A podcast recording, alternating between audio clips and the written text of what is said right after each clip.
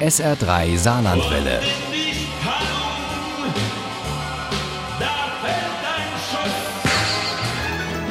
Der Krimi-Tipp.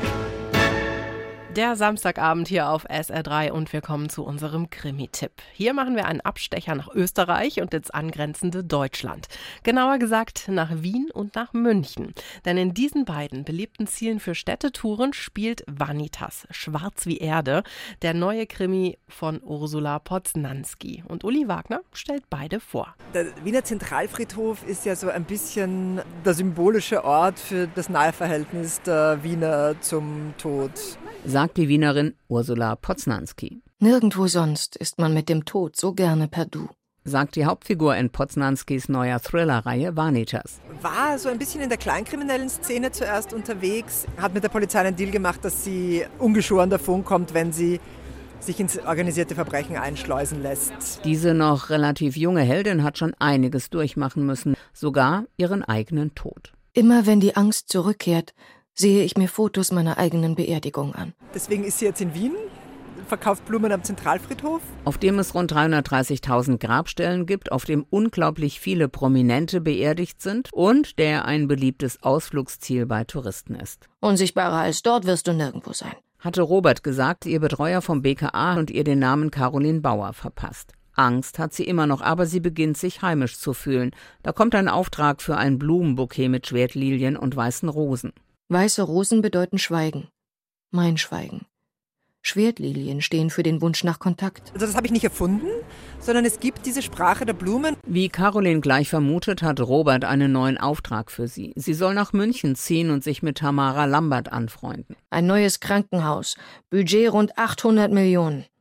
Es wird sich zwischen der Vossen AG, Korbachbau und eben Lambert entscheiden. Die Unfälle passieren bei den Mitbewerbern, nur bei Lambert nicht. Aber Caro ist klar, dass da mehr dahinter stecken muss als Betrug und Korruption am Bau. Dafür hätte Robert sie nie aus ihrer Deckung geholt. Auf einer der Baustellen war eine junge Journalistin ums Leben gekommen, lebendig einbetoniert worden, und Robert hat Fotos der Spurensicherung dabei. Auf dem letzten Foto hat man die Tote auf den Boden gebettet. Beton umschließt noch das untere Ende der Beine. Ihr Mund steht weit offen.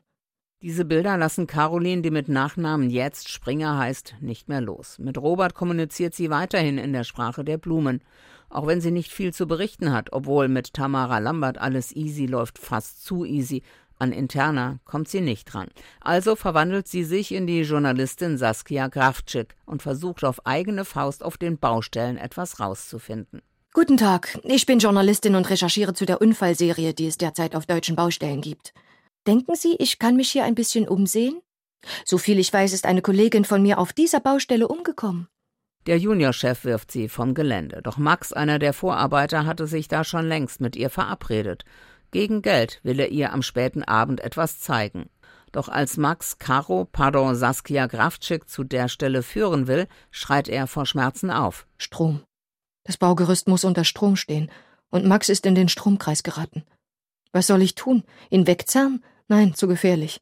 Wenn es Starkstrom ist, sterbe ich hier mit ihm. Mit Vanitas geht Ursula Poznanski neue Wege, mit der unglaublichen Caroline als Hauptfigur, die etwas von einer Untoten hat und doch so quicklebendig ist, sobald sie ihre Ängste überwindet, und mit einem Plot, der Gänsehaut fabriziert und uns das Fürchten lehrt, und das hat nichts mit dem Zentralfriedhof oder dem Verhältnis der Wiener zum Tod zu tun.